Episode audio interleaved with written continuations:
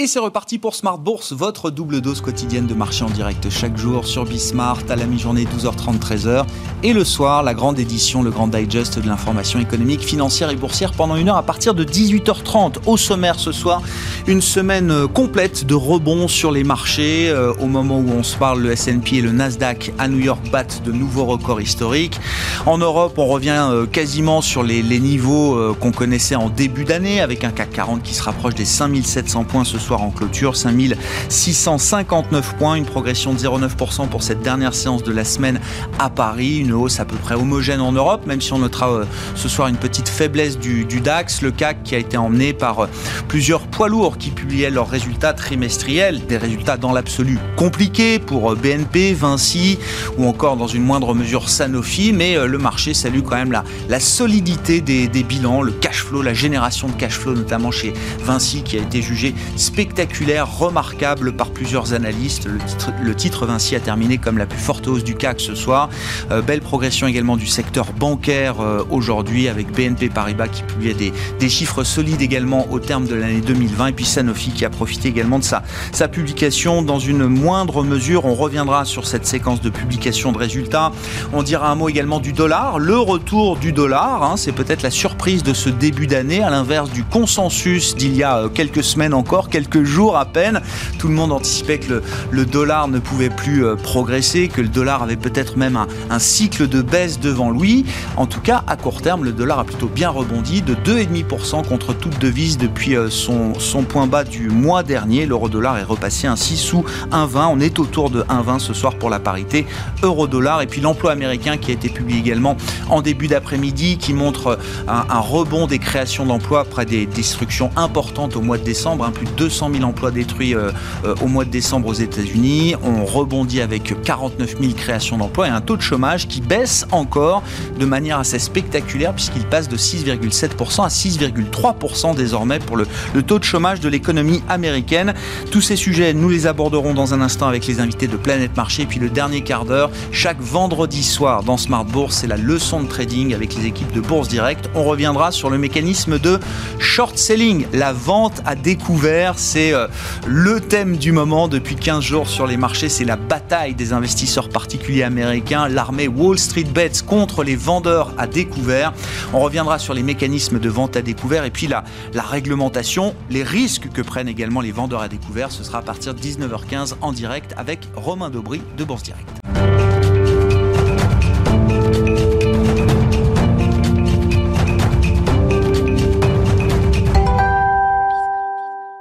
Mais d'abord, tendance mon ami, les infos clés du jour sur les marchés après la clôture en Europe, c'est chaque soir avec Nicolas Pagnès depuis la salle de marché de Bourse Direct. Clôture dans le vert ce soir à la Bourse de Paris. L'indice parisien gagne 0,90% à 5659 points.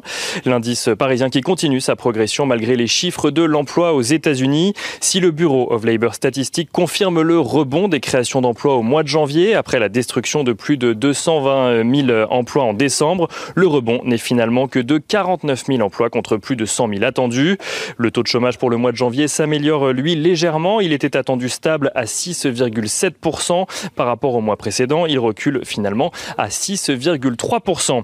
Un recul qui n'empêche pas ce taux de chômage de rester bien supérieur aux 3,5% euh, de février 2020 avant le début de la crise liée à la pandémie.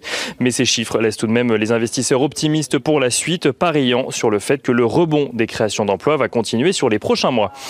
Aux États-Unis, toujours se tient aujourd'hui le vote de réconciliation budgétaire au Sénat après la résolution budgétaire adoptée il y a deux jours. Cette réconciliation budgétaire qui laisse espérer aux investisseurs que le plan de relance de 1900 milliards de dollars sera bientôt mis en application, alors que le mécanisme même de, de ce vote permet aux démocrates de remporter le scrutin avec une majorité simple, majorité simple que la Chambre pourrait obtenir grâce à la voix de Kamala Harris qui viendra ou viendrait départager le vote en cas d'égalité parfaite. Sur le front de la lutte contre le coronavirus à présent, euh, le groupe pharmaceutique Johnson Johnson a déposé une demande d'autorisation d'urgence pour son vaccin contre euh, le coronavirus auprès de la FDA. S'il est accepté, un troisième vaccin serait donc en, circulation euh, dans le pays après ceux de Pfizer et Moderna. En matière de mesures de restriction, à présent, les investisseurs accueillent également favorablement la volonté du gouvernement français de ne pas imposer un nouveau confinement pour le moment. Du côté des valeurs à suivre à Paris ce soir. Trois valeurs du CAC 40 étaient à l'honneur aujourd'hui. Sanofi, tout d'abord, annonce un chiffre d'affaires annuel de 36 milliards d'euros et un résultat net de 7,35 milliards d'euros. Résultat net en progression de 4,2%, ce qui lui permet d'atteindre un bénéfice par action de 5,86 euros, en hausse de plus de 9%. Une progression portée par les vaccins que développe le groupe pharmaceutique, mais aussi par les ventes de son médicament Dupixent qui traite l'asthme. Sanofi qui annonce vouloir réaliser 500 millions d'euros d'économies supplémentaires pour atteindre entre 2 et 2,5 milliards d'euros d'économies au total entre 2020 et 2022. Sanofi qui gagne 1,5% ce soir à la clôture à Paris. Vinci annonce de son côté un résultat net en recul de 62% à 1,242 milliards d'euros.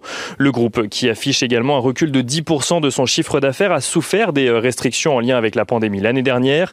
Pour 2021, Vinci vise une progression de son activité contracting, activité contracting qui comprend notamment les filiales Vinci Énergie, Eurovia ou encore Vinci Construction. Son activité euh, concession reste en revanche suspendue à l'évolution des mesures de, de restriction de son côté.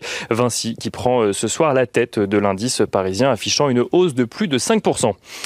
BNP Paribas enfin publie un résultat net de 7,1 milliards d'euros en recul de 13,5%, un recul limité pour le groupe bancaire dans, le, dans un contexte de crise sanitaire et un recul qui correspond à l'objectif euh, fixé par la direction alors qu'en mai dernier, euh, le groupe estimait que ce recul pouvait aller jusqu'à 20%.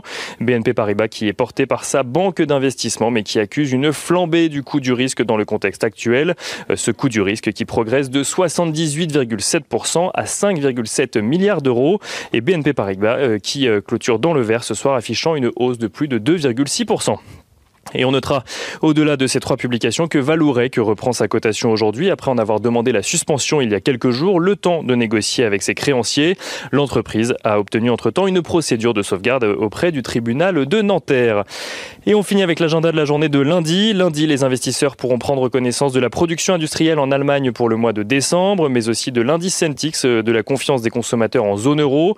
Aux États-Unis euh, se tiendra l'ouverture euh, des débats au Sénat concernant la deuxième procédure de destitution contre Donald Trump pour incitation à l'insurrection à la suite des événements qui s'étaient tenus au Capitole. Nicolas Pagnès qui est en fil rouge avec nous tout au long de la journée sur Bismarck depuis la salle de marché de Bourse Direct.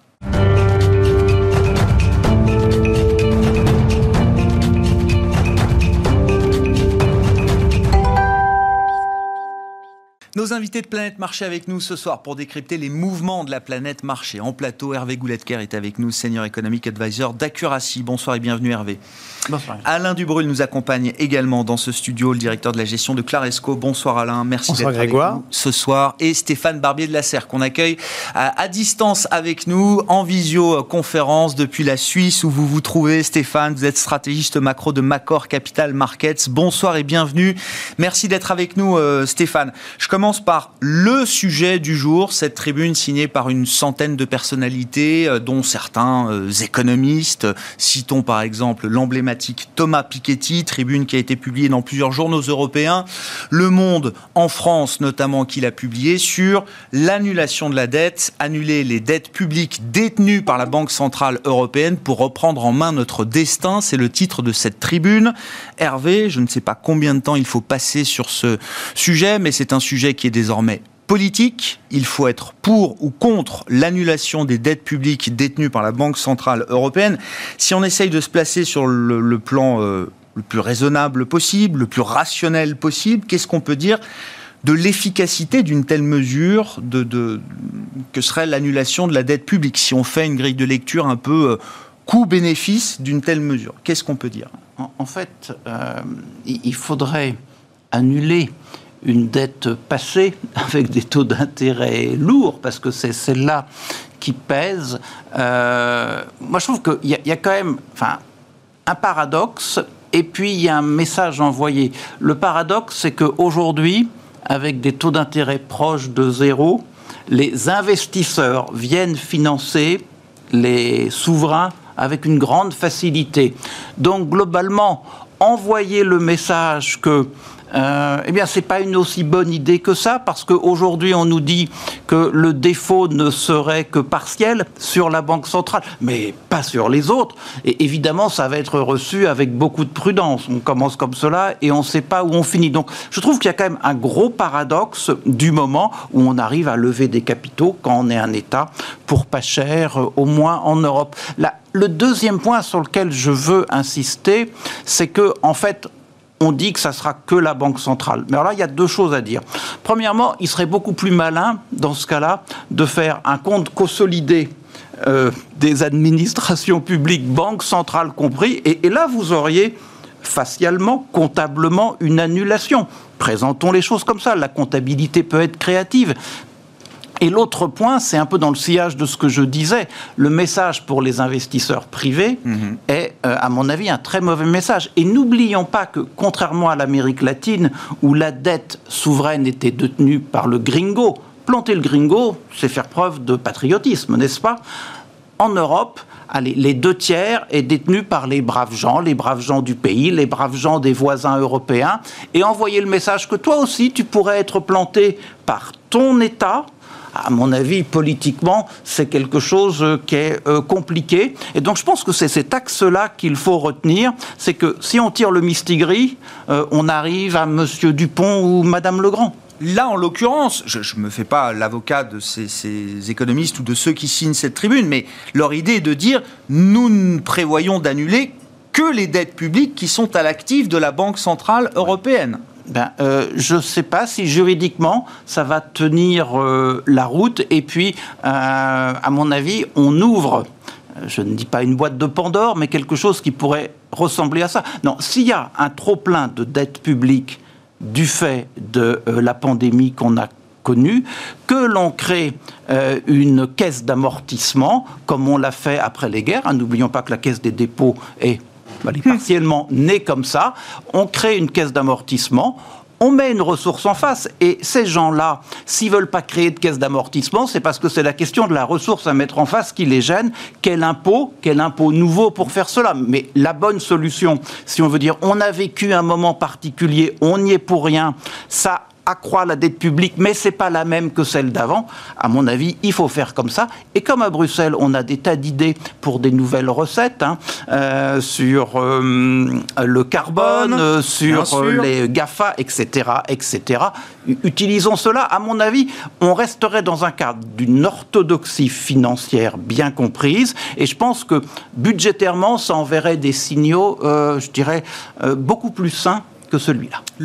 L'argument juridique ou l'argument de la légalité ou de l'illégalité, répondent certains, de l'annulation des dettes, est-ce que c'est un bon argument? Si le sujet devient politique, effectivement, on sait que la BCE a franchi des limites juridiques, a franchi des limites légales qu'elle s'imposait euh, par elle-même dans le passé et qui ont été contourné d'une certaine manière.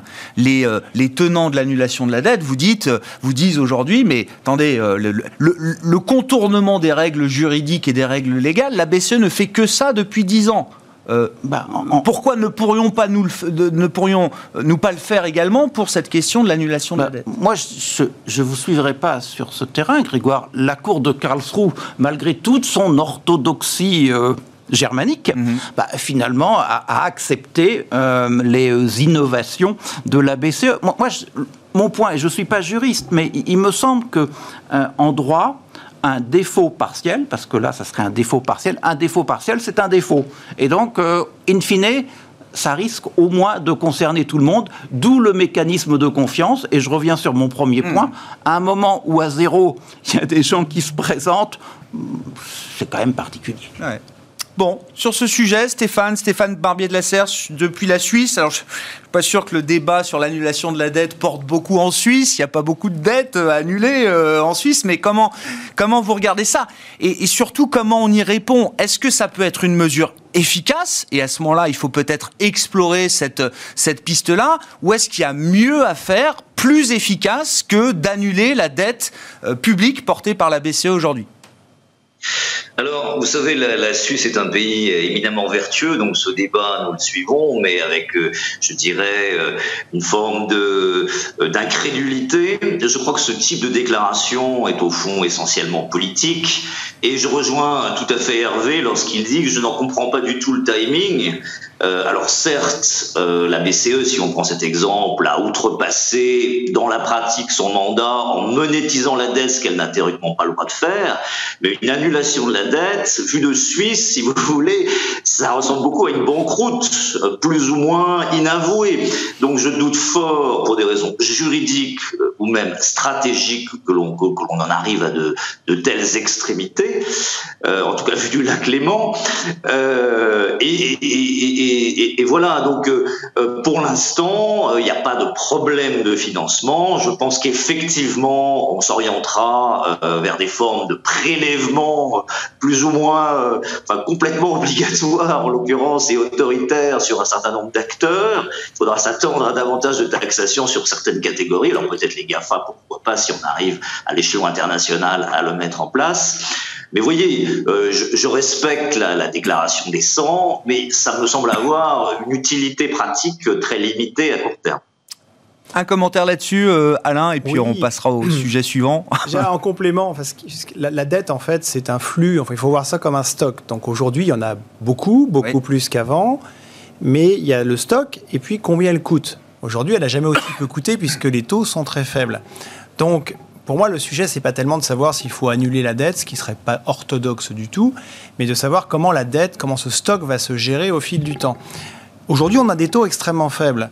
Donc, que la dette reste élevée, mais avec un coût de son service qui est modéré, eh bien, bah, de toute façon, ce qui se passe quand la dette, elle se rolle, comme on dit, c'est-à-dire que quand la Banque centrale est remboursée par les horribles contribuables pressurés, mmh. qu'est-ce qu'elle fait en général? Bah, Aussitôt, elle se met à en racheter. Mmh. Donc si quelque part euh, la Banque centrale perpétue cette dette, c'est-à-dire chaque fois que les affreux contribuables opprimés le remboursent euh, à la Banque centrale. Elle réinvestit tout. En prélevant tout et qu'elle réinvestit immédiatement, qu'elle réinjecte, pour eux c'est totalement neutre et ça ne change rien. Paradoxalement, si on, on annulait une partie du stock de dette pour revenir à une dette plus raisonnable, ça voudrait dire que du coup, justement, la Banque centrale, bah, elle ne va pas se remettre à en racheter derrière. Sinon, ça serait alors là, pour le coup, euh, la double peine. Donc si on dit, bah voilà, on, on annule la dette de la Banque centrale, mais la Banque centrale n'intervient plus, concrètement, pour le financement des États, ça veut dire quoi? Ça veut dire qu'ils vont devoir se tourner vers euh, les vrais gens pour avoir de l'argent. Et là, les taux d'intérêt vont remonter beaucoup. Donc on aura beaucoup moins de dettes, mais en revanche, un coût de la dette qui, paradoxalement, sera plus élevé. D'autant plus que, comme ça a été dit avant, la question de la crédibilité va se poser, donc on va vouloir rémunérer le risque. Donc finalement, on risque d'avoir une dette beaucoup plus faible, mais beaucoup plus cher. Et donc finalement, est-ce que c'est l'intérêt des gens? Eh bien peut-être, si j'étais un économiste de gauche, je pourrais dire que peut-être oui, parce que dans ce cas, qu'est-ce qui se passerait? Avec une dette plus chère, on aurait des taux d'intérêt à un vrai prix. Des taux d'intérêt à un vrai prix, ça voudrait dire peut-être des actifs actuellement en bulle à un prix plus raisonnable. Ça veut dire des logements peut-être un peu moins chers. Et donc, si on, ça pourrait être une façon politique pour le coup. Mais ce qu'il faut bien comprendre, c'est que si on fait ça, faut bien comprendre les tenants et les aboutissants d'une telle décision. Le problème du Covid et de cet argent gratuit, c'est que bien sûr, ça maintient l'économie en vie, c'est très bien, mais pour les gens qui ont du capital, ça crée des, inégalités monstrueuses. Et c'est tout un problème qu'il va falloir régler à la fin. Donc, soit en taxant les riches, mais il ne faut pas trop non plus, il ne faut pas tuer l'économie, mais il y a un véritable problème. Mais si on annule la dette des banques centrales, on aura une dette moins importante, mais si on, la contrepartie, ça veut dire que la banque centrale n'intervient plus. Et donc là, il y aura, pour trouver l'argent, il va falloir payer beaucoup plus cher. Donc il y aura une remise à niveau et je ne suis pas persuadé que l'impact de ça notamment, c'est que si on paye les taux beaucoup plus cher, ça veut dire que les actions, etc., en bourse baisseront. Ça veut dire que les particuliers verront le prix de leur, de leur immobilier baisser. Alors pour les jeunes qui sont primo-accédants, euh, primo-accédants, pour les pas nantis d'aujourd'hui, c'est peut-être pas mal, mais pour les nantis, c'est alors là pour l'épargne, ça va être chaud. Donc, c'est pas si simple que ça. Moi, je pense que le, ce qui va probablement arriver, c'est plutôt que la Banque centrale va continuer de rouler, que les taux restent, que les, que les politiques feront ce qu'il faut pour que les taux restent faibles et que on amortira cette dette petit à petit sur une longue période en taxant un petit peu plus les gens qui en ont les moyens, mais dans des proportions raisonnables.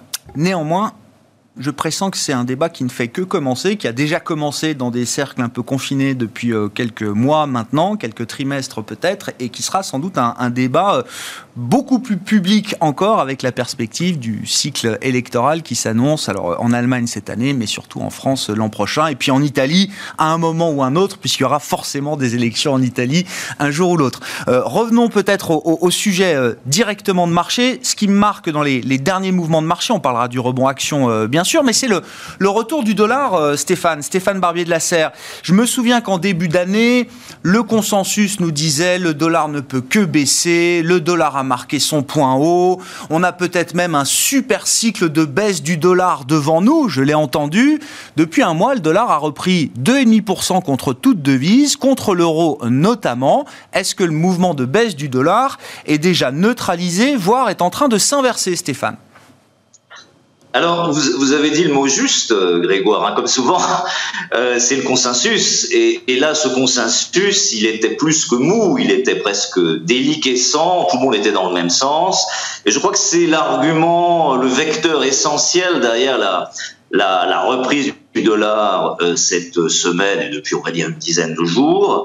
Euh, je ne suis pas persuadé, je dirais même, je suis relativement persuadé que ça n'est pas un, renversement, que le dollar ne va pas partir euh, dans, un trend haussier, parce que fondamentalement, je ne vois pas très bien pourquoi il le ferait. Il fallait apurer, je pense, une position de place exagérément euh, bearish, baissière sur le dollar. C'est chose faite. la zone, alors c'est intéressant parce que vous regardez comme ce qui s'est passé aujourd'hui, on a testé un 19,50 ce matin, qui était quand même un, très gros point. Hein, on avait cassé les 1,20, donc un effet psychologique, mais ce point a tenu, un 19,50. Donc ça m'amène à penser que dans les deux, trois semaines qui viennent, on va rester dans une logique un peu plus horizontale. Donc moi, je pense que le dollar, en fin de compte, si vous faites la, la balance des, des différentes formes, des différentes forces, pardon, qui l'encadrent actuellement, je pense qu'il va euh, faire un plateau, enfin l'euro-dollar, vous voyez, on va, on va, on va faire un peu l'altiplano, vous voyez, le, le plateau d'altitude dans les Andes, euh, et, et je vois pas de grosse directionnalité. Il fallait effectivement cette espèce de consensus trop mou vers un 25 devait s'apurer. Il est en train de le faire. Il y a une question de positionnement de marché. Est-ce qu'il y a des déterminants fondamentaux également qui peuvent expliquer le retour du dollar depuis un mois, Hervé? Moi, je trouve que cette histoire est, intéressante parce qu'en en fait, on était à vouloir voir une baisse du dollar parce qu'on se disait le monde va aller mieux, on va sortir de la crise sanitaire, l'économie va rebondir et donc il faut qu'on se diversifie et on se diversifie contre le cœur du système, c'est-à-dire le système dollar. Et puis en fait, aujourd'hui, quoi qu'on dise sur les bourses, et la semaine a été bonne en bourse, je pense que ce que le dollar nous dit, c'est que euh, cette histoire de calendrier entre un présent qui est difficile et des lendemains qui chantent, ben cette histoire de calendrier, elle n'est pas si claire que ça. Et ce qu'on voit, c'est qu'aux États-Unis, malgré l'épidémie, ben la croissance a l'air de se porter honorablement. On voit qu'il y a en discussion un gros plan de soutien à l'économie, ce qui rassure sur la pérennité de la croissance. En même temps, on voit qu'en Europe, il y a des problèmes partout euh, sur la santé publique, avec le vaccin, sur la croissance, et puis la politique, euh, on ne sait pas très bien. Et donc, je pense que dans, la, euh, dans le rebond le renforcement du dollar, il y a quand même derrière cette question de calendrier. On est moins certain qu'en début d'année sur le fait juré craché au deuxième trimestre, ça repart partout. Voilà, c'est ça le message. Alors, ça ne veut pas dire que euh, lorsqu'on sera plus fixé exactement sur euh, le moment du rebond, on n'aura pas à nouveau des forces baissières sur le dollar, parce que euh, tel qu'on les décrit, elles doivent rester présentes. Mais à aujourd'hui, je pense que le doute sur le calendrier, il s'exprime bien sur le change. L'Europe économique est en train de perdre beaucoup de plumes aujourd'hui dans le, la course au vaccin. Euh, ça va compter beaucoup pour cette année euh, bah, En fait, euh, déjà, le point de départ, hein, un point de croissance d'un trimestre à l'autre en rythme instantané au quatrième trimestre aux États-Unis, moins 0,7 en Europe, et on est content, on a baissé que de 0,7 oui, en plus. C'est déjà mieux que ce qu'on prévoyait. Hein.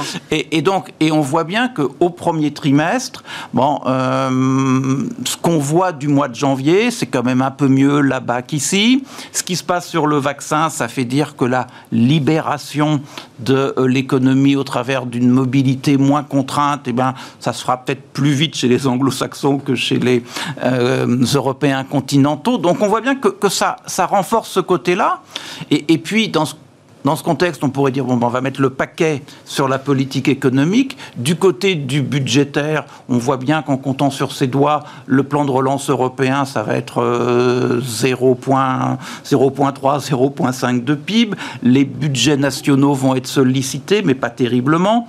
Le marché a compris, vrai ou faux, que la BCE restait l'arme au pied. Et donc voilà quoi, il y, a une configuration mmh qui est, moins en faveur de l'Europe que des États-Unis. Et pendant ce temps-là, la Chine, elle, elle vend son image de stabilité. Le yuan reste ferme. Voilà, exactement. Le, et la le dollar monte contre euh, beaucoup de devises, mais le yuan, lui, reste ferme. Le yuan doit être un, une encre de stabilité pour l'Asie. Et euh, dans toutes les circonstances, il faut qu'on le prouve. Et il le prouve encore. Qu'est-ce qui vous intéresse dans ces mouvements de devises À la fois la hausse du dollar, il y a aussi l'euro qui baisse euh, d'une certaine manière dans ce jeu relatif. Qu'est-ce qui vous intéresse, Alain? Je pense que tout a été dit ou presque, hein, pour synthétiser. Meilleur calendrier sanitaire aux États-Unis, meilleure dynamique économique, ils en seront sortis plus tôt. Et puis aussi des taux US euh, qui ont un peu tendance à monter quand même. On a pris à peu près 10 bips sur la semaine, euh, mm. en Europe comme aux États-Unis d'ailleurs, mais aux États-Unis on est quand même à un 10. Et moi, ma conviction, c'était que. J'ai vu presque un 19 aujourd'hui. Hein. Oui, même. Oui, non, non, mais c'est ça, autour de 1,15, hein, mais eux, voilà, les on grands seuils 1,20, c'est eux, voilà, on est donc, proche de la vraie que de 1,10. Enfin, 1,20 contre moins 0,50, c'est quand même un carré qui est plus favorable pour le dollar. Donc, si on se repositionne il y a un mois, moi j'ai plutôt en tête que le dollar pouvait baisser un instant parce qu'on pensait que le monde repartait, parce que Biden dépense beaucoup quand même, donc euh, ça veut dire besoin de financement, est-ce qu'il n'y aura pas de inflation, etc. Mais en même temps, une activité économique plus dynamique en relatif par rapport aux autres zones, avec des taux d'intérêt plutôt attractifs, ça militait de toute façon pour un rebond du dollar à un moment. Il arrivait plutôt que prévu pour des raisons de calendrier sanitaire. C'est pas illogique, mais je pense pas que ça ira très loin non plus le sanitaire, qui reste évidemment le, premier plan d'analyse euh, pour, euh, pour les investisseurs et les marchés, est-ce que l'Europe a, a, déjà. Euh, est-ce que les perspectives qu'on avait pour l'Europe, notamment en termes de, de, de, performance boursière relative par rapport au marché américain, est-ce que ces perspectives ont déjà du plomb dans l'aile après un mois seulement, un peu plus d'un mois dans cette année 2021 bah, Économiquement et boursièrement, il y a pour l'instant un distinguo à faire. Je dirais d'un point de vue économique. L'idée, c'était qu'en 2022, on retrouverait le niveau de 2019, voire plus. Et puis cette semaine, il y a quand même eu quelques études qui ont l'air de montrer que l'Allemagne sera 1% au-dessus, mais la France, genre 1% en dessous, et Italie, Espagne, peut-être 3-4% en dessous. Bon, a la Pologne, il y a plus 5, plus 6. Donc ça veut dire que si on prend l'Europe dans son ensemble, oui, en 2022, on retrouve à peu près le niveau de 2019. Mais visiblement, ça dépend un peu des pays. Et puis, c'est pas aussi évident que ça. Donc, pour l'instant, avec la vaccination qui prend du retard, c'est un pays qui sont un peu sous tension. Le, rebond 2021, il est plus deuxième semestre que mmh. deuxième trimestre, et puis on prend un peu de retard. Donc il y a quand même des interrogations qui se posent. Je dirais pour l'instant, on est dans un mode où euh, on oublie les souffrances court terme parce que finalement, plus on souffre à court terme, plus ça va rebondir derrière. Il est vrai que l'expérience de l'été l'a à peu près montré, et pour l'instant, les politiques publiques maintiennent l'emploi, maintiennent l'outil quelque part. Donc euh, oui, on va souffrir un peu plus longtemps, mais pour l'instant, les marchés tiennent parce qu'il y a cette perspective que même si ça va prendre un peu quelques mois de plus, derrière, ça rebondira. Mais attention à ce que ça dure pas trop longtemps. Et puis, dans certains secteurs, il y a de la casse potentielle. Tout mois supplémentaire, ça fragilise les entreprises. Et donc, euh, il faudra être sélectif à la sortie. Euh, Stéphane, Stéphane Barbier de la Serre, sur les, perspectives euh, financières, boursières de l'Europe. Encore une fois, je me réfère toujours au consensus, mais la grande dîner de, fin d'année dernière, avec l'annonce des vaccins, c'était l'idée que l'Europe allait surperformer le marché euh, américain. Ça s'est vu, ça a duré quelques semaines. Est-ce que ce mouvement-là, est-ce que ce trade relatif est déjà, est déjà consommé, est déjà derrière nous, Stéphane? Euh, bah écoutez, par définition, si euh, le dollar euh, est un peu plus fort en tendance ou un peu moins, on va dire, vendu d'une manière unilatérale, ça devrait, à un moment donné, refavoriser les exportateurs européens. Ça, c'est la première chose. La deuxième chose, c'est que en termes de positionnement, là encore, de place, les investisseurs sont quand même relativement, même s'ils sont revenus un peu sur la Grande-Bretagne, le Royaume-Uni, ils sont quand même encore relativement euh, moins présents sur l'Europe. Euh, ils sont revenus un peu sur l'Asie également. Je pense que s'il fallait s'inquiéter sur des, des, des, une éventuelle sous-performance des actifs par rapport aux actifs américains. Ce serait plus sur les marchés émergents qu'on pourrait se poser des questions, parce que les marchés émergents, ont, Asie en tête, ont très largement surperformé euh, ces, ces, ces, dernières semaines. Si le dollar se retournait un petit peu, ou en tout cas avait marqué une forme d'étiage, euh, je crois qu'on pourrait assister à des prises de profit sur ces marchés émergents, euh, d'autant plus que le yuan dont on parlait atteint aussi peut-être une forme de, niveau de résistance. Mais pour l'Europe, vous voyez, je crois qu'il y a un facteur dont on n'a pas parlé, mais qui a joué aussi, ce sont les atermoiements euh, de la Commission de Bruxelles sur les placements, le fiasco provoqué par Madame von der Leyen. Enfin, on ne sait pas très bien, mais vous voyez, il y a quand même une question sur, ce point. Les inquiétudes sur, sur l'Italie qui semble aller dans le bon sens avec Super Mario. Hmm. Mais voilà, je crois qu'il y a eu des éléments politiques qui ont pesé un peu. Euh, des questionnements sur la dynamique européenne et je pense que ça va revenir plutôt dans le bon sens. Là encore, euh, Monsieur Draghi me paraît être, qu'on l'aime ou qu'on ne l'aime pas, me paraît être euh, une, une, bonne symbolique. Euh, et il n'y a pas que des mauvaises nouvelles sanitaires en Europe, hein, puisque vous voyez que on réouvre les restaurants à Madrid, les bars. en Pologne, aujourd'hui, on a réouvert les pistes de ski et les théâtres et, et, et, et pas les restaurants, mais les bars je crois. Euh, en, Italie, on voit les courbes baisser. C'est pas encore le cas en France, mais vous voyez, je pense qu'on aura peut-être quelques bonnes nouvelles sanitaires qui, pour l'instant, effectivement, ne sont plus à l'ordre du jour et qui, relanceront peut-être la, la, dynamique européenne. Je ne suis pas très inquiet pour la performance relative européenne, compte tenu là encore des positionnements de place. Un mot encore, euh, Stéphane, avec vous, gardez la parole sur euh, alors l'ambiance quand même très chaude qu'on peut retrouver sur certains segments de marché, le phénomène Wall Street Bets, on en parle depuis euh, deux semaines, quasiment tous les jours ici, les cryptos, Tesla qui a été l'emblème de 2020 avec toutes les entreprises non profitables qui ont vu leur cours de bourse surperformer l'ensemble du marché américain. J'ajoute les green stocks, les valeurs vertes, peut-être les introductions en bourse. On avait Kuaishu à Hong Kong ce matin, ça pèse 160 milliards, ça prend 160% sur euh, l'introduction en bourse. C'est un réseau social concurrent de, TikTok. Euh, je mets les SPAC également dans la, dans la balance, donc ces véhicules d'investissement qui se cotent sans activité, mais avec la promesse d'acquisition euh, future. Est-ce qu'il y a du risque systémique derrière tout ça, Stéphane, selon vous? Alors, du risque systémique, assez paradoxalement, je ne crois pas encore.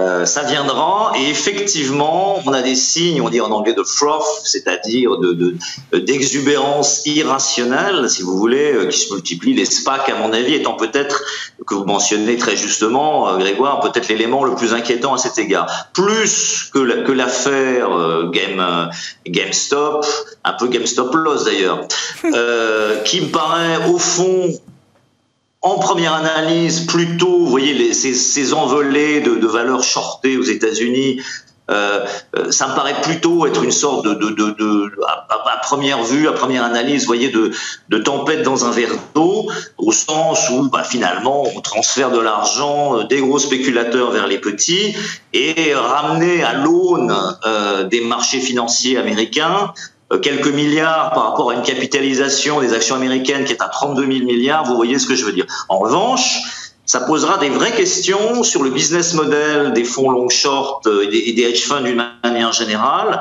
Euh, ce qu'on a vu avec GameStop, pour moi, c'est une, une, répétition en costume. Donc vous allez, là, ils sont rentrés dans la forêt de Sherwood. Euh, Robin Desbois et ses amis, ils vont revenir. Euh, il faudra voir effectivement comment tout ça se décline. Mais pour l'instant, est-ce que je suis inquiet systémiquement? On en revient toujours à l'argument mm. des banques centrales, qui, là encore, et je rejoins tout à fait Alain, il faut surtout pas les faire sortir du jeu maintenant d'un point de vue de de, de, de, d'équilibre macro-prudentiel. Et tant qu'elles sont là, le risque systémique me paraît faible, même si on est bien d'accord qu'il y a des signes euh, de bulles ici ou là, ou d'exubérance totalement irrationnelle qui se développent. Ça, je n'en disconviens nullement. Hervé Gouletker, est-ce que les, est-ce que les marchés sont encore efficients? Euh, Carson Block, le, patron fondateur de Muddy Waters, donc euh, un des grands vendeurs à découvert, des grands fonds short sellers, disait il y a deux jours, je crois, dans une interview à, Bloomberg, markets are broken. Ça ne fonctionne plus, les dés sont pipés à Wall Street, le marché est rigged, comme disent les Américains. enfin, je pense que se poser la question, c'est se poser une bonne question. Euh, parce que, en fait, un marché, il y a des règles pour que cela euh, fonctionne. Hein.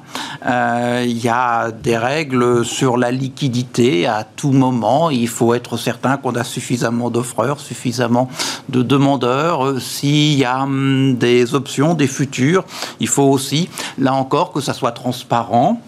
Et puis, il faut que derrière le jeu des marchés financiers, on ait un écosystème qui soit un écosystème de marché avec une vraie concurrence et pas des mécanismes de rente qui deviennent de plus en plus marqués. Et en fait, il ne faut pas se cacher derrière son petit doigt. Quand on parle des niveaux de rentabilité que l'on a dans certains secteurs, on n'est plus dans des logiques de concurrence, on s'approche peut-être ah même qu'on a dépassé. Euh, on s'approche de logique de rente, et je pense que là, il y a quelque chose d'un petit peu malsain, et, je crois que... Euh, c'est quoi, c'est les monopoles qui vous inquiètent plus que... Ah bah oui, bah, c'est tout à fait euh, certain, parce qu'en en fait, un monopole, il a comme ambition de casser la créativité ou de l'avaler c'est pour lui, c'est pas pour les autres. Et en fait, je, pense que si on a organisé l'économie de marché, c'est parce qu'on a considéré que euh, c'était au bien-être de la société. Et on voit bien que euh, des fonctionnements pas assez concurrentiels, dans un monde où il y a des inégalités euh, de partage des revenus, de patrimoine très fortes, ça, crée tout de même une insatisfaction grandissante chez beaucoup des citoyens, à juste titre. Alors on en arrive après à des savants papiers sur la l'annulation de la dette. Mais, mais, mais tout, tout, ça, ça montre bien qu'il y a un fonctionnement qui n'est pas optimal et que je pense Il y avait ce narratif politique aussi dans, dans j'appelle ça l'armée Wall Street Bets. Mais il y avait ce narratif politique. Euh, oui, alors moi je pense que euh, l'histoire euh, qui s'est passée autour de GameStop, c'est je trouve que ça, envoie trois messages intéressants sur la société américaine.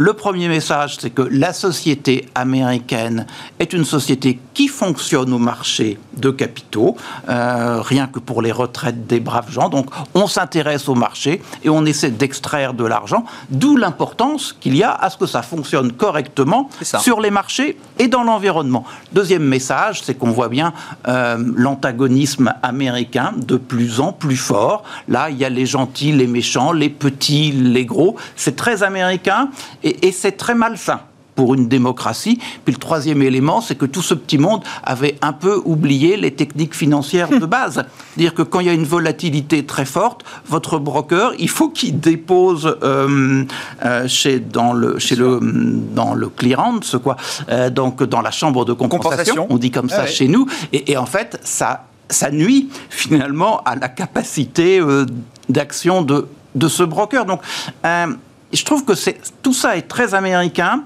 mais que euh, derrière cela, il y a quand même de vraies questions qu'on n'a pas réglées jusqu'à maintenant, dont on est tous au courant, mais, mais, en fait, il faudra bien les prendre en compte avant que les autres les prennent en compte. Est-ce qu'il y a des, des, des, risques systémiques là dans, dans tout ce qu'on a cité qui, qui, peuvent vous inquiéter aujourd'hui, euh, Alain Dubon ah Avec la présence des banques centrales, je pense qu'il n'y a pas de risque systémique. On en Il y avoir en revanche de la, volatilité, de la volatilité sur les marchés, sur certains marchés. On l'a vu donc sur ces événements aux États-Unis. C'est aussi parce que comme dans les années 20, il y a des gens qui empruntent avec du levier, il y a beaucoup de levier, il y a des transactions sans commission. Donc il y a des gens qui, bon, qui vont apprendre à faire des pertes et ça va sans doute les calmer, hein, mais, mais globalement, euh, ils ont eu un apprentissage ça, ça va se régler. Moi, ce qui me frappe, c'est plutôt le poids des réseaux sociaux, ah où aujourd'hui il y a une désintermédiation de l'information. Et demain, je ne sais pas, on pourrait imaginer des réseaux sociaux qui disent, bah, demain on va ennuyer le gouvernement, donc tout le monde, a, tout le monde appuie sur la lumière en même temps, histoire de faire sauter EDF.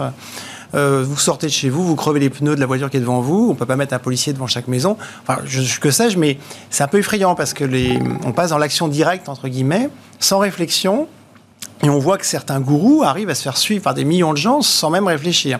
C'est plutôt ça qui m'inquiète en fait. Maintenant sur la question des monopoles, je dirais étant relativement libéral, j'ai tendance à penser que tout monopole euh, a tendance à faire de la mauvaise graisse, s'assoupir et à finir et finit par être disrupté. Ouais. À l'inverse, et si on revient chez nous, on voit qu'il y a certains monopoles qui euh, ont beaucoup de mal à se remettre en cause. Je pense à la SNCF notamment, où moins ça marche, plus l'État prend de pouvoir et plus euh, il tourne en rond. Mais les voyageurs d'affaires ne reviendront pas, à mon avis, donc il y a des vraies questions à se poser. Et puis on voit aussi le drame d'EDF, où on réfléchit à la réorganisation de, la société, de cette société, où il faudrait probablement cantonner les actifs nucléaires. Mais on voit que politiquement c'est très compliqué, ce qui est encore nu au cours de bourse. Enfin, c'est... Il faudrait aussi balayer devant notre porte, Mm. de ce point de vue-là. Alain, dans, dans les grands messages d'entreprise que vous retenez, là, alors aujourd'hui, c'était Vinci, BNP, Sanofi qui publiaient leurs résultats. On a eu euh, Dassault Systèmes aussi hier, mais je veux pas vous cantonner au marché euh, parisien, ailleurs en Europe ou euh, aux États-Unis. Est-ce qu'il y a quelques grands messages là qui vous paraissent intéressants, pertinents, fondamentaux à écouter? Je dirais du côté des résultats des entreprises, pas beaucoup de surprises, mais plutôt de, de bonnes nouvelles. Comme on s'y attendait, les résultats sont dans l'ensemble assez bons, euh, solides en termes de plus en marge qu'en termes de chiffre d'affaires, mais les sociétés ont réussi à bien s'organiser, ce qui veut dire qu'elles sont pas trop vulnérables au niveau de leur bilan, donc prêtes, elles sont prêtes, elles sont globalement Pour la prêtes pour, croissance. la- pour redémarrer Oui, quand il faudra. Euh, pas mal de bonnes nouvelles, c'est vrai. Euh, Daimler aussi qui va se réorganiser en mettant à part ses poids lourds, c'est une bonne nouvelle. Dassault Systèmes Très belle publication. Euh, dans les semi-conducteurs. C'est cher ou c'est pas cher Dassault Systèmes C'est au Ça a plus historique, été hein, cher. en, en absolu. Ça a euh, toujours été plus-. Dassault. Systèmes a toujours été cher. Donc la question, c'est est-ce que ça se développe ou pas? Et c'est jamais trop cher alors? Disons qu'on en a, mais depuis quelques mois, ça faisait pas grand-chose. On se demandait si elle allait les surprendre. Là, ça va, comme, disons, comme on pouvait s'y attendre, mais on est content de le savoir. Ça reste toujours une super boîte avec de véritables perspectives de développement. Et quand ils nous disent qu'ils vont doubler leurs résultats à peu près sur 5-6 ans, on les croit. Et donc, du coup, ça c'est pas aussi Ouais. cher que ça, finalement. Et puis, dans les semi-conducteurs, semi-conducteurs. ça marche toujours très fort. On voit même. un euh, bouillonnement incroyable voilà, les semi-conducteurs. ils sont au cœur de tout ce qui va se passer dans la décennie. Alors peut-être pour les- quand certains s'interrogent sur le, le- le- le prix de la tech, que tout est hors de prix, etc. Maintenant, c'est vrai que The Economist titrait il n'y a pas très longtemps sur The Roaring Twenties en disant qu'on est dans une nouvelle décennie d'innovation extraordinaire. Et c'est vrai que quand on prend les différentes briques qui sont le cloud, l'intelligence artificielle, la 5G, l'articulation, l'IoT, l'articulation en fait de ces technologies qui sont qui commencent à devenir un peu mûres vont pouvoir en fait s'articuler au cours de cette décennie et créer notamment dans l'industrie des de véritables miracles. Vous y croyez Bah, Nouveau disons, y y y paradigme d'innovation, euh, vous y y une croyez vraie innovation. Comme on n'a jamais vécu depuis, euh, je sais pas, peut-être Oh. des dizaines d'années. Il y a toujours l'innovation, mais disons que là, l'intérêt, c'est que l'innovation va passer d'un stade laboratoire, si on peut dire, Ouais. à un stade vie quotidienne, et ça va donc, notamment dans l'industrie, changer pas mal de choses. Donc, en termes de. Un des problèmes de l'économie actuelle, c'est qu'on dit qu'il n'y a pas beaucoup de gains de productivité. Et donc, euh, la, tendance, la, la- la- croissance s'affaiblit parce qu'on est de plus en plus vieux, on est moins en moins dynamique, et puis la, productivité est faible. Là, il y a un certain nombre d'éléments qui permettent de penser qu'on pourra avoir un rebond de la productivité. La difficulté, c'est qu'elle va être très concentrée dans certaines entreprises et certains secteurs, et que par ailleurs, il y aura la disruption. Donc, comme on accompagne ça d'un point de vue social, mais je dirais surtout éducatif, c'est un vrai enjeu. Mais d'un point de vue économique, oui, effectivement, la, tech va vraiment apporter beaucoup de changements. Donc, est-ce que c'est trop cher ou pas Je ne sais pas, mais il peut y avoir des scénarios qui expliquent que dans la décennie qu'on est en train de vivre, il va se passer des choses qui pourraient justifier finalement les espoirs que tous les gens mettent dans ces entreprises. Voilà. Hervé, les Roaring Twenties devant nous, Oui. à nouveau. moi, moi, je dirais simplement que euh, on l'a vu tout de même avec euh, la vague technologique euh, précédente. hein. Euh, en fait, le, le retard de perception de ces changements dans les gains de productivité est quand même vachement long. Quoi. Euh, on peut dire qu'on en a pris pour 10 ans avant de voir. Alors c'est vrai que la productivité, on la mesure très mal. Vous avez raison de dire qu'en plus, euh, il y a des concentrations de productivité dans certains endroits et pas dans d'autres. Et que, une fois encore, on- on- enfin, là encore, ça, ça crée, ça peut créer des mécanismes de rente, je reviens là-dessus. Ça cause des, ça peut poser des questions au niveau des inégalités. Donc, euh, peut-être avez-vous raison. La vraie question, je trouve, au niveau de l'économie dans son ensemble, c'est au bout de combien de temps ça se voit dans euh, l'appareil de repérage que l'on a. Et puis, on a envie de dire que ça risque d'accentuer les difficultés qu'on a aujourd'hui. C'est pas que ces difficultés ne soient pas gérables, mais il faut qu'on s'emploie à le faire. Et jusqu'à maintenant, on a plutôt tourné autour du pot. Et puis, on n'a pas cité euh, une des conséquences négatives de ces innovations, c'est un risque social important. Et notamment lorsqu'aujourd'hui, bon, tout le monde serre les dents parce qu'on est en plein confinement, etc. Mais quand on va sortir du confinement, c'est en général là que quand les gens commencent à se détendre, et eh bien là, ça peut devenir compliqué. On a vu les gilets jaunes et autres, on a des échéances électorales dans un an, tout semble plier, mais pas, il y a toujours des surprises qui arrivent. oui. Euh, le jeu est très ouvert. Disons que voilà, la, dimension politique, euh, elle peut, euh, elle, propose voilà, les annulations de dettes, c'est enfin, un peu surprenant, mais il y aura peut-être beaucoup d'autres surprises à attendre quand les choses iront mieux. Donc mm. elles iront mieux économiquement, mais attention aux grains de sable qui pourraient de compliquer les choses. Stéphane Barbier de la Serre, je vous laisse conclure si vous voulez apporter quelques remarques là sur euh, la tech, l'innovation, euh, la productivité. Et puis je voulais qu'on termine là euh, sur ce que dit le stratégiste du match croissance, value, cyclique, défensive? Est-ce que c'est encore une grille de lecture valable dans ce dans ce marché? Ou est-ce que non, tout est éclaté et ça devient du, du très spécifique, beaucoup plus que du sectoriel ou du factoriel? Alors, je crois qu'on reste euh, dans une logique au fond assez macro, hein, puisque si la micro, si les résultats, comme le soulignait euh, euh Hervé et Alain, sont aussi bons, c'est aussi que la macro est bonne. Après tout, on attend 8% de croissance en Chine cette année, 11% en Inde. Alors, imaginez-vous. moi, je crois, si vous voulez, que le paradoxe aujourd'hui, c'est que alors même que les Roaring Twenties, vous savez, on appelait ça les années folles, on, voit se développer euh, peut-être de, de, folles attitudes ou, des, en tout cas des valorisations folles.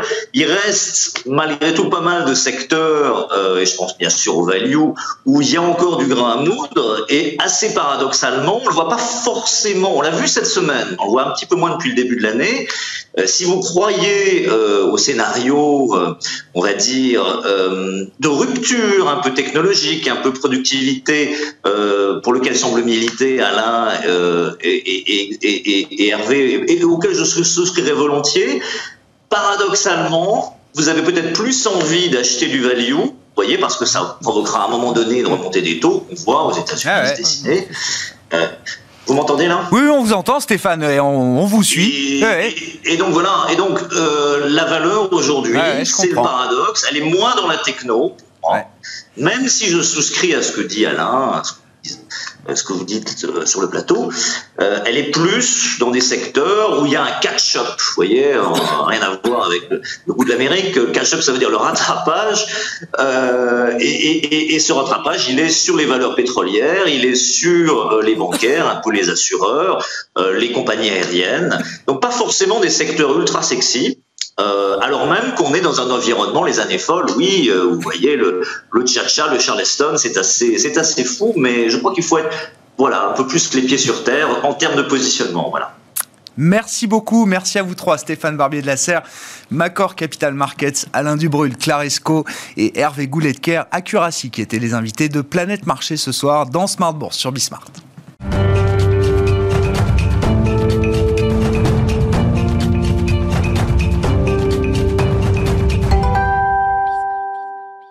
Le vendredi soir à 19h15 dans Smart Bourse, c'est la leçon de trading pour terminer la semaine avec les équipes de Bourse Direct et Romain Debré à mes côtés en plateau. Romain, bonsoir et bienvenue. Bonjour Grégoire. C'est le sujet des 15 derniers jours. La vente à découvert. Alors ceux qui ont l'habitude d'investir ou de trader connaissent ce mécanisme, mais quand même l'idée qu'il fallait peut-être rappeler un petit peu comment fonctionne la vente à découvert. Je rappelle, hein, c'était le, combat de l'armée Wall Street Bets contre les fonds euh, short-sellers, vendeurs à découvert sur le titre euh, GameStop comment ça marche, et puis surtout, quels sont les risques que prennent les vendeurs à découvert et quelle est la réglementation en vigueur qui encadre ce genre de pratique sur, euh, sur les marchés? Comment on définit la vente à découvert pour commencer, euh, Romain? La, vente à découvert, c'est le fait de, vendre un actif qu'on n'a pas. En fait, c'est déjà de commencer par vendre quelque chose qu'on n'a pas. Alors c'est pas réellement le cas. Justement, il y a un mécanisme qui permet de le faire. Euh, la, définition académique, c'est le fait de vendre à terme un actif qu'on ne détient pas au moment de la, au jour de la transaction, mais pour lequel on est, on se met en mesure de le détenir au moment du débouclement de cette opération, au moment de la livraison. Donc c'est un, un mécanisme de marché à terme, pour commencer. Bon, Qu'est-ce qu'on peut vendre à découvert Alors, on peut vendre plein de choses. On peut vendre des indices, des matières premières, des taux. Euh, voilà. Ce qui va nous intéresser là, effectivement, c'est plus le marché action, puisque c'est celui qui a fait l'objet de tant de, d'émotions euh, et, de, mouvements au cours des, derniers jours et des dernières semaines. Euh, on, va, on va se focaliser vraiment précisément sur le, marché européen et, et les, la réglementation de l'AMF, de l'autorité des marchés financiers française, donc, et, en Europe. en fait, sont les actions du SRD, du service de règlement différé. Donc, c'est ça le mécanisme qui permet de le faire. Ça s'appelait le règlement mensuel en historiquement. Euh, donc c'est un règlement à terme qui a lieu donc le, trois, jours avant la fin du mois boursier, on arrête la comptabilité des, positions et puis a lieu le règlement livraison le dernier jour ouvré du mois boursier. Donc ça c'est pour donner le, calendrier. Il y a à peu près 250 valeurs qui sont éligibles au SRD euh, et parmi celles-ci il y en a à peu près 140 qu'on peut vendre à découvert. Donc on peut pas vendre n'importe quelle action à découvert, euh, en tout cas sur le, marché français.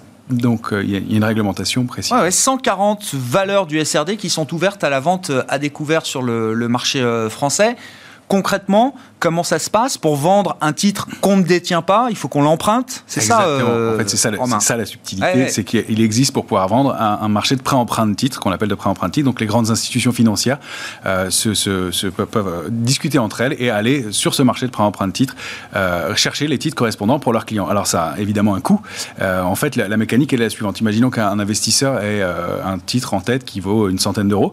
il considère que dans les jours ou semaines qui viennent, il va baisser à 80. Il décide de le vendre donc et pour pouvoir le faire, il va aller le chercher auprès d'un fonds, d'un assureur, en fait d'un détenteur d'actions qui a une très grosse position et une position de long terme qu'il a vocation à conserver. Donc c'est ça le, principe. Donc il va lui emprunter ses titres, moyennant finance bien entendu, euh, et donc avoir la possibilité de livrer euh, le, titre. Il faut savoir que le règlement livraison sur les actions à Paris se fait à J plus 2, euh, donc deux jours après le, traitement de l'opération. Donc il faut avoir les actions, on ne peut pas vendre des actions qu'on n'a pas et on doit se couvrir et on a une obligation de détenir l'actif qu'on Donc c'est ça le, mécanisme. Et puis si effectivement plusieurs jours après le marché, le, titre baisse et descend à 80, le vendeur peut acheter l'action sur le marché. bien sûr, oui, c'est ça. Et donc déboucler sa position, encaisser son gain, donc l'écart entre 100 et 80% dans notre cas de figure, et rendre les actions euh, à la personne, à l'institution à laquelle il les a empruntées, et euh, encaisser ce gain. Si évidemment le titre, euh, les scénarios se déroulent mal et que l'action monte, ben, il va devoir déboucler sa position, soit de son propre gré, soit forcé s'il n'a plus la couverture, la liquidité pour le tenir, et encaisser la perte correspondante. On, en dira un mot, hein, parce que le risque quand on est short-seller et qu'on vend et qu'on vend à découvert, c'est quand même qu'on a un risque de perte euh, infini ou quasi euh, infini à un moment. Mais qui sont les opérateurs qui vendent à découvert dans le marché? Est-ce que tout le monde peut vendre à découvert? Est-ce que c'est réservé à cette certaine catégorie d'investisseurs? Quels sont les investisseurs ou les opérateurs qui utilisent le plus ce genre de méthode?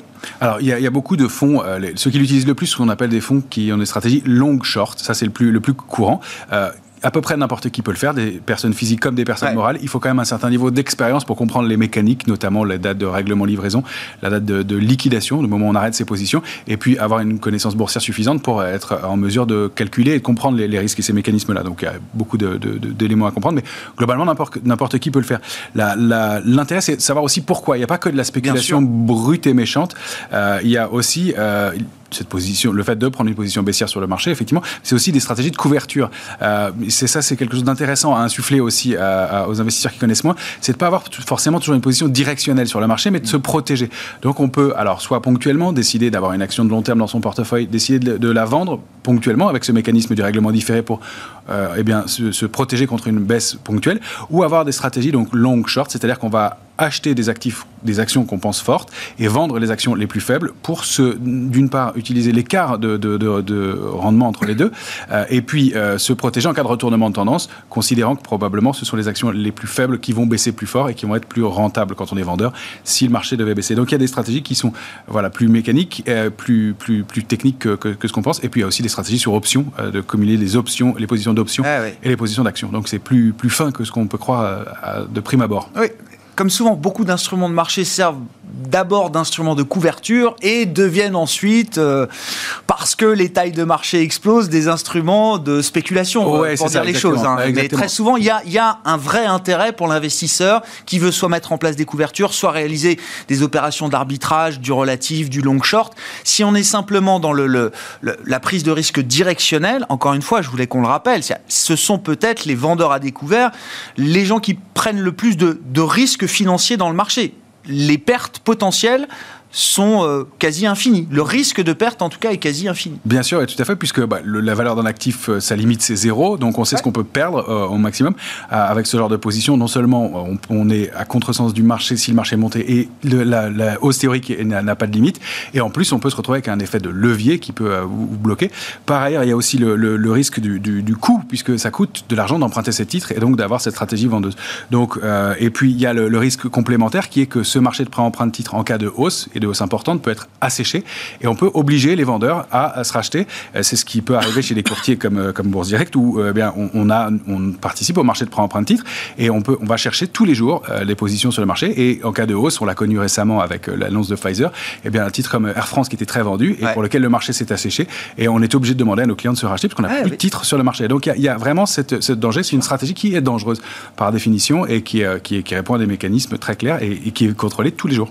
Que, que dit l'AMF Alors, on va pas faire toute la réglementation AMF, mais les, points clés qui encadrent, en France en tout cas, par l'autorité de marché financier, c'est ce mécanisme de vente à découvert? Alors les trois grands points, c'est que quand on est vendeur de plus de 0,2%, position courte nette, qu'on soit un particulier, une personne capital physique, d'une entreprise, du capital hein. d'une entreprise, 0,2%, on doit le déclarer à l'autorité des marchés financiers.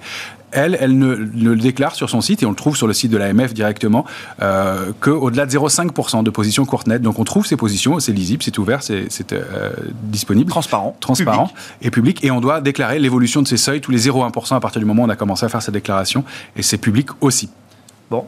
La, la situation actuelle de marché, est-ce que c'est un marché qui est beaucoup shorté aujourd'hui, euh, Romain, ou, ou pas? Non, très peu. Euh, peu. très peu. Éton- et- enfin, pas étonnamment, on Ah est non. sur des points hauts, euh, et, euh, mais euh, qui, est- qui est euh, manifestement très peu shorté. Alors, il y a quelques exemples que, que je voulais vous, vous donner pour l'instant. Il y a Alstom qui est une des valeurs les plus shortées de l'indice euh, Ah oui. à Paris, euh, plus de 15% du, du capital. J'en ai mon- montré d'autres parce qu'elles sont plus connues. Valorec, 8,62%. Ça a augmenté au cours des trois derniers jours. Donc, au 2 février, c'était Pour donner la 10%. mesure, parce qu'on on, on parle de l'affaire GameStop. Sur GameStop, c'est plus de 100% du capital flottant qui était euh, vendu à découvert. 130. 130, voilà. Donc, là, les plus shortés en France, à Paris, vous dites, pour Alstom, c'est 15. 15%, du 15% capital. du capital. Voilà, donc on n'est pas, pas, pas du tout les mêmes proportions. C'est euh, lisible, transparent et déclaré. Donc, euh, bon, voilà, voilà, on sait que c'est il y a sept fonds qui étaient partis vendeurs au-delà du, du seuil de, de déclaration. Ça ne veut pas dire qu'il n'y en ait pas d'autres pour des plus petites tailles, mais euh, voilà. Casino Guichard, 6,58% avec 5 fonds. Je parle de Neoen aussi, puisque c'est une valeur qui est très suivie Ah par les, oui, les particuliers, qui, est- qui est vendue pour près de 4% du, du, du capital.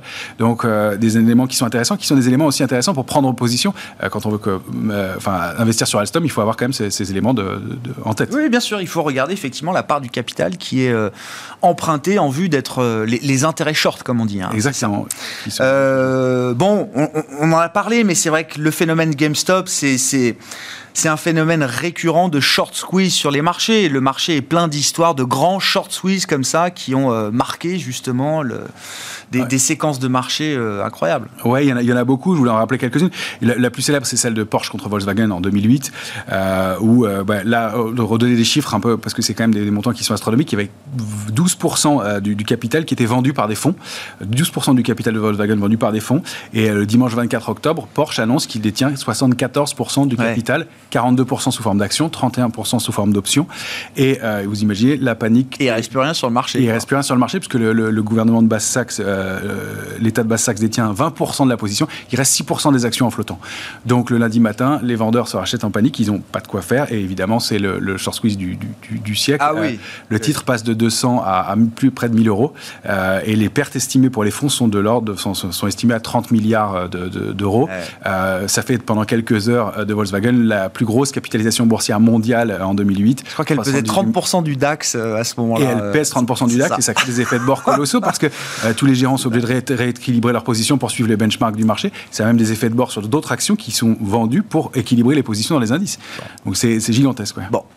Porsche, euh, Volkswagen, évidemment, qui restera l'emblème de, ce- de ces grands short squeeze. Il y en a eu d'autres, on les a rappelés ces derniers jours. En conclusion, parce qu'il faut qu'on s'arrête, est-ce qu'il y a une recommandation particulière ou, euh, je sais pas, une. Bah, Il y a, il y a deux, deux- deux phrases que je- que j'ai envie de vous- Ouais. vous donner. Celle de- de- d'un spéculateur qui s'appelait euh, Daniel Drew et qui lui s'est fait coincer sur une, une affaire de chemin de fer avec les, les Vanderbilt.